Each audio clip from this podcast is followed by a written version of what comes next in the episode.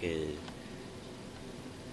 estuvo dispuesto a ayudarnos en esto. Eh, ha sido muy bueno, ¿verdad? Amén. Entonces, gracias hermano y gracias a Dios por el talento que te ha dado. Vamos a empezar ahora eh, con una oración para entregar este tiempo en las manos del Señor. Señor, te damos gracias por este día y por este servicio. Hemos sentido tu presencia, hemos cantado alabanzas a tu nombre, hemos celebrado la muerte de nuestro Señor compartiendo, eh, compartiendo el pan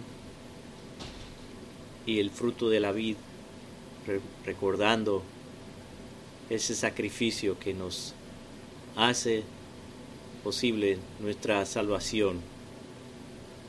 Ahora sé con nosotros al abrir tu palabra, para que podamos ser edificados por ti a través de ella, que nos ayudes a poner en práctica lo que aprendemos en el día de hoy. Guíame a mí, dame palabras para que todos podamos ser edificados. Te lo pedimos en el nombre de Jesús. Amén. Estamos casi terminando en nuestra serie del libro de Gálatas. Incluyendo este, quedan tres, posiblemente cuatro más. Entonces, estamos acercando al final. Y en nuestro último estudio estuvimos mirando la última sección del capítulo 5, de los versículos 16 hasta el 26. Y vimos ahí el, la lucha que hay entre el espíritu y la carne. Como dice Pablo, que el espíritu y la carne se oponen uno al otro y, y por eso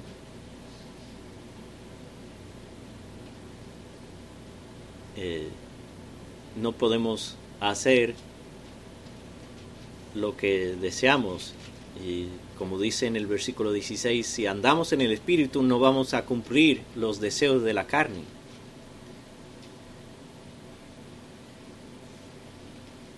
Y como vimos la, la vez pasada, Pablo nos da una lista de obras de la carne. No es una lista exhaustiva, pero podemos ver que él hace la lista y básicamente lo que caracteriza las obras de la carne son egoísmo, y, y pasiones desenfrenadas, falta de dominio propio. Pero también vemos el fruto del Espíritu, que es completamente el opuesto a las obras de la carne. Y en la los últimos versículos del capítulo 5 Pablo empieza a dar algunas exhortaciones y nos exhorta a andar en el Espíritu y también a no hacernos vanagloriosos, a mantenernos humildes. Entonces debemos andar en el Espíritu y mantenernos humildes. Entonces ahora Vamos a empezar mirando el capítulo 6. Y Pablo sigue dando algunas instrucciones, algunas exhortaciones. Hoy vamos a estar mirando los versículos 1 al 5 del capítulo 6, donde Pablo nos habla de cumplir la ley de Cristo. Entonces, vamos a empezar, eh, vamos a leer Gálatas 6, 1. Hermanos, aun si alguno es sorprendido en alguna falta, vosotros que sois espirituales, restaurarlo en el espíritu de mansedumbre, mirándote a ti mismo, no sea que tú también seas tentado. Entonces, Pablo dice, si hay alguien que es sorprendido en una falta, es, es alguien que,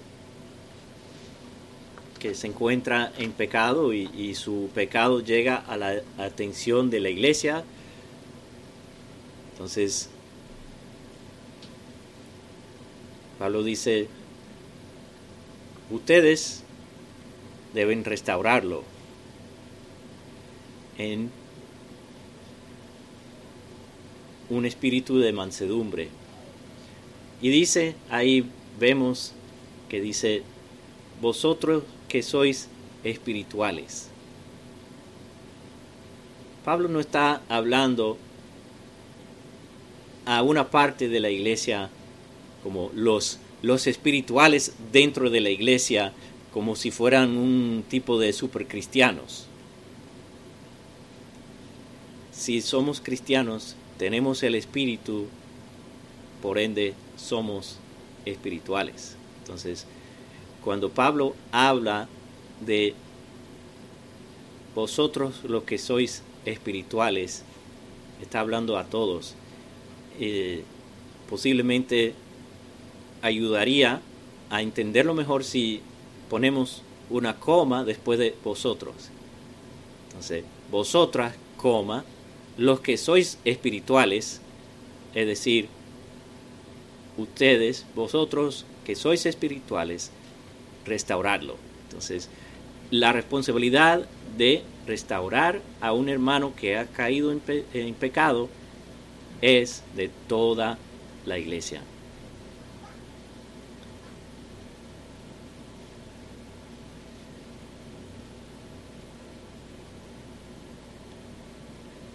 Entonces, eh, el Señor nos habla de esto en Mateo 18, ese texto tan conocido, Mateo 18, 15 al 17. Nos da los pasos a seguir cuando encontramos, eh, cuando un hermano nos ofende. Y si tu hermano peca, Ve y repréndelo a solas.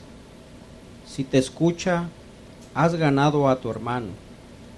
Pero si no te escucha, lleva contigo a uno o a dos más, para que toda palabra sea confirmada por boca de dos o tres testigos.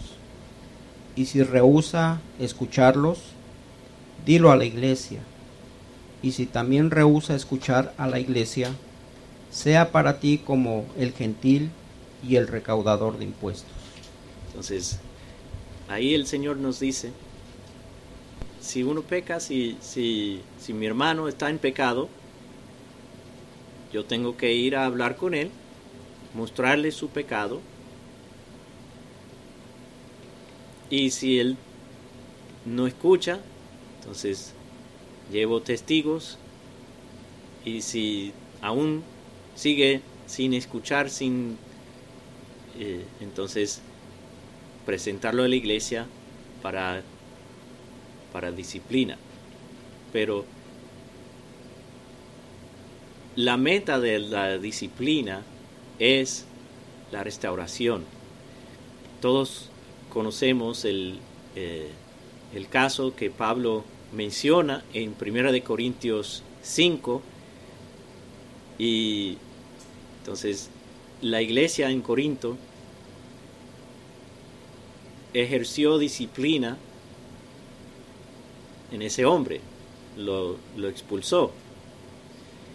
Y en 2 de Corintios 2, 6 al 9, vamos a ver qué dice Pablo refiriéndose a, a, este mismo caso, ¿qué dice, qué dice Pablo?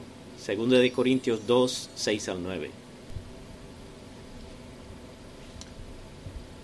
Es suficiente para tal persona este castigo que le fue impuesto por la mayoría.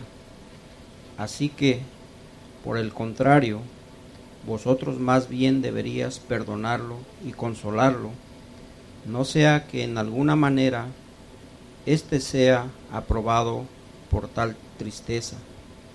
Por lo cual os ruego que reanimes vuestro amor hacia Él, pues también con este fin os escribí para ponernos a prueba y ver si sois obedientes en todo. Entonces, Pablo les dice a, a, la iglesia que reafirme su amor por ese hermano, restaurarlo. Entonces, debemos restaurar a un hermano que ha caído en pecado con mansedumbre, con, con ternura, con compasión. No podemos, no, no podemos ir con altivez de espíritu diciendo, ¿cómo te atreves a hacer eso? Por eso Pablo dice al final del versículo 1, mirándote a ti mismo. Debemos mirarnos a nosotros mismos, porque nosotros también podemos ser tentados. Es la gracia, la gracia de Dios que nos detiene. Entonces, tenemos que tener eso en mente cuando estamos tratando con un hermano que ha caído en pecado y, cuando estamos tratando de restaurarlo. Y si notamos, vemos ahí ese versículo. Notemos que en la primera parte del versículo habla en plural. Dice, vosotros que sois espirituales. Pero en la parte final habla en singular mirándote a ti mismo. Entonces Pablo está dirigiéndose a cada miembro de la iglesia individualmente. Entonces, eso también nos deja saber que este trabajo de restaurar a un hermano es un trabajo de toda la iglesia. Entonces, cuando ejercemos la disciplina eclesiástica, tenemos que hacerlo con compasión y amor, en humildad, reconociendo que nosotros también podemos caer en tentación. Como dice 1 de Corintios 10, 12. Por tanto, el que cree estar firme, tenga cuidado, no sea que caiga. Entonces, tenemos que mantenernos humildes y reconocer que sí podemos caer.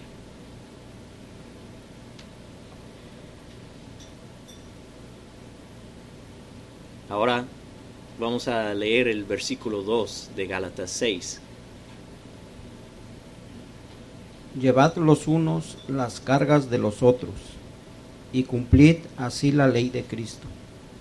Entonces, una manera de ayudar a restaurar mi hermano y también una manera de ayudarlo a posiblemente no caer en, para empezar es llevando las cargas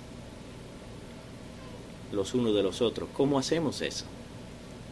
Creo que parte de la respuesta es que debemos ser honestos y transparentes uno con otro.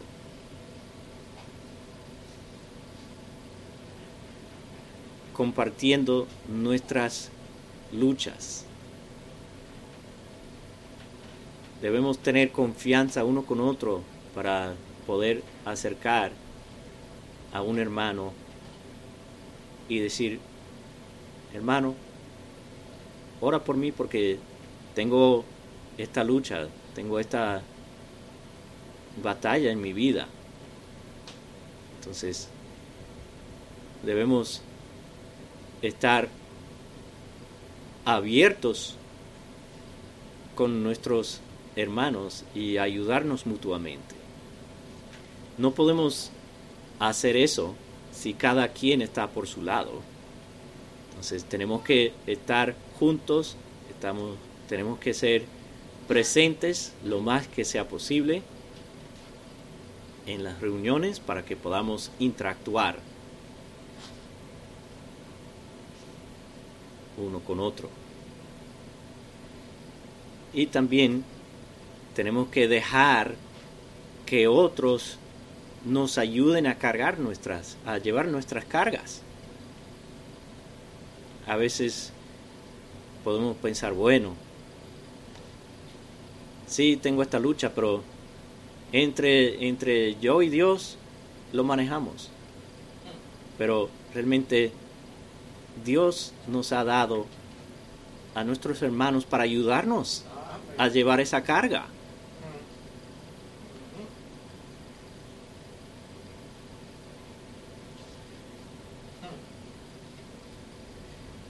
Y ahora, ¿qué quiere decir Pablo cuando dice que haciendo esto cumplimos la ley de Cristo? ¿Qué es la ley de Cristo? Puedo decir lo que no es. No es una nueva ley. Es la misma ley de Dios visto a través de Cristo. Cuando el Señor estaba aquí en la tierra, Él mismo dijo que no había venido a abolir la ley. Entonces, la ley no, no fue eliminada. no he venido para abolir la ley, sino para cumplirla. Y en Mateo 5:20 dice que si nuestra justicia no supera la de los escribas y fariseos, no podemos entrar al reino de los cielos. Y imagino que la multitud que estaba escuchando estaba como rascando la cabeza. ¿Cómo?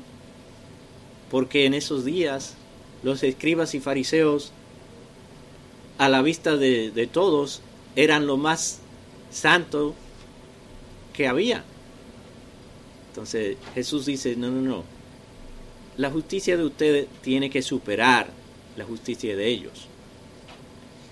Y en los siguientes versículos, Él empieza a explicar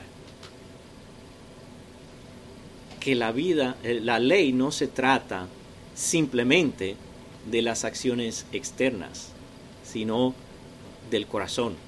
Entonces, los escribas y fariseos tenían la parte externa bastante, eh, ellos hacían eso bastante bien a los ojos de los demás. Pero el Señor veía su corazón. Y en otro texto, Él les dice que son sepulcros blanqueados se ve muy bonito, muy limpio afuera, pero adentro está lleno de huesos y apesta. Entonces, el Señor nos da el sentido correcto de la ley, que es del corazón. También cuando le preguntan a Jesús cuál es el gran mandamiento? ¿Cuál es el mandamiento más importante? Vamos a leer lo que el Señor dice. Mateo 22, 37 al 40 y Marcos 12, 29 al 31.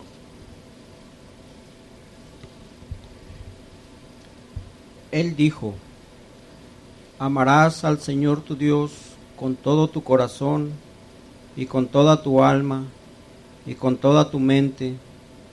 Este es el gran y el primer mandamiento. Y el segundo es semejante a este. Amarás a tu prójimo como a ti mismo. De estos dos mandamientos depende toda la ley y los profetas. Marcos 12, 29 al 31.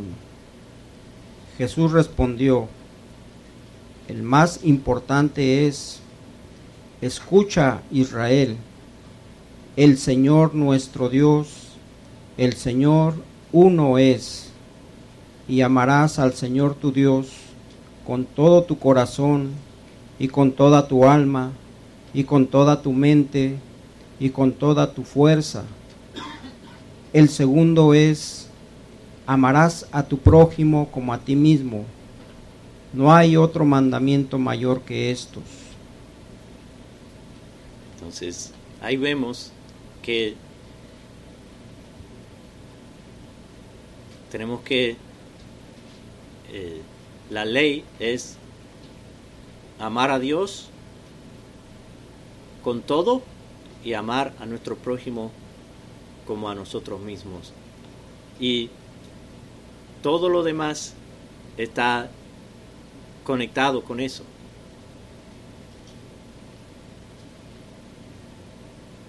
Y luego en el aposento alto, el Señor da un nuevo mandamiento a sus discípulos. Juan 13, 34 al 35 y Juan 12, 15, 12 al 13. Un mandamiento nuevo os doy, que os améis los unos a los otros, que como yo os he amado, así también os améis los unos a los otros.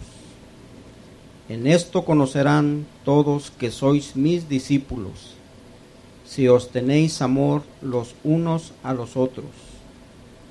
Juan 15, 12 al 13. Este es mi mandamiento, que os améis los unos a los otros, así como yo os he amado. Nadie tiene un amor mayor que este, que uno dé su vida por sus amigos. Entonces ahí vemos que el Señor nos manda a amarnos como Él nos ha amado. Y quise leer el versículo 13 de Juan 15 para dar el ejemplo. Él dice, nadie tiene mayor amor que entrega su vida por sus amigos. Él hizo eso por nosotros y nosotros debemos hacer eso por nuestros hermanos. Ese es el ejemplo. Y cuando llevamos las cargas los unos de los otros. Eso es lo que estamos haciendo. Manifestamos nuestro amor por nuestros hermanos y así es como cumplimos la ley de Cristo.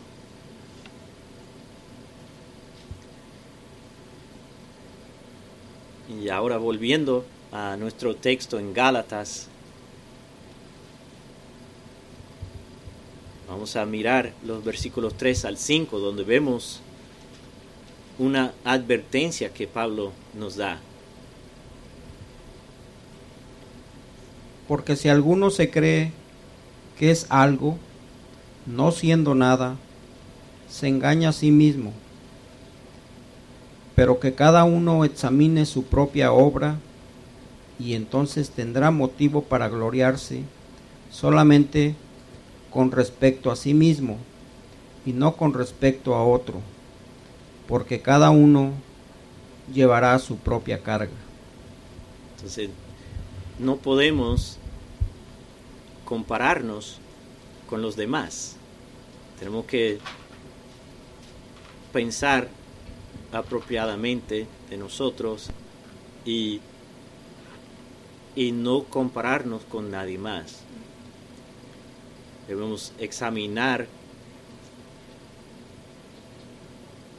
nuestras propias obras y así tenemos motivo para, como dice Pablo, gloriarnos y creo que la idea más es gozarnos, porque cuando pensamos en gloriarnos, eh, podemos ser tentados a, jactarnos. Entonces, creo que la idea eh, se entiende mejor si decimos gozarnos en eso. Y eso, cuando hacemos eso y nos recordamos que no somos lo que pensamos y nos mantenemos humildes, entonces eso es lo que nos va a ayudar a poder restaurar a un hermano y también a llevar las cargas eh, de los demás. Y no sé si ustedes notaron lo que dice el versículo 5. Dice el versículo 5, cada quien llevará su propia carga. Pero Pablo, ¿no acaba de decir en el versículo 2 que llevemos la carga de los unos de los otros? Pero realmente lo que está diciendo Pablo, Pablo no está refiriendo a la misma cosa en esos dos versículos. En el versículo 5 lo que está diciendo es, esta, llevar nuestras cargas es nuestra posición delante de Dios.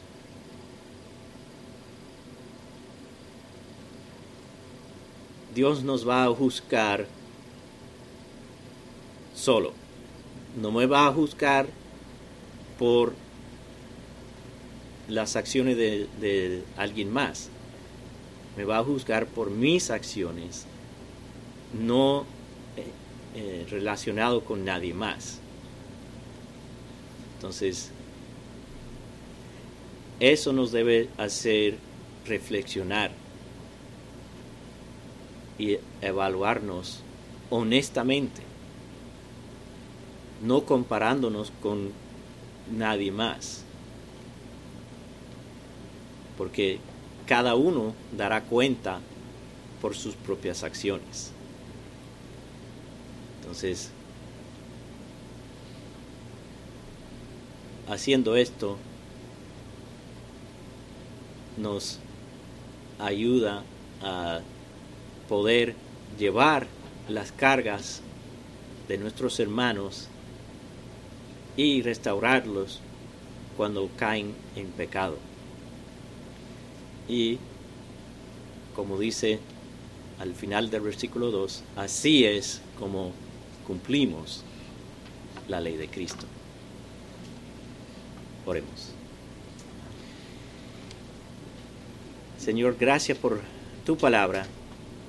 Gracias por lo que nos enseña que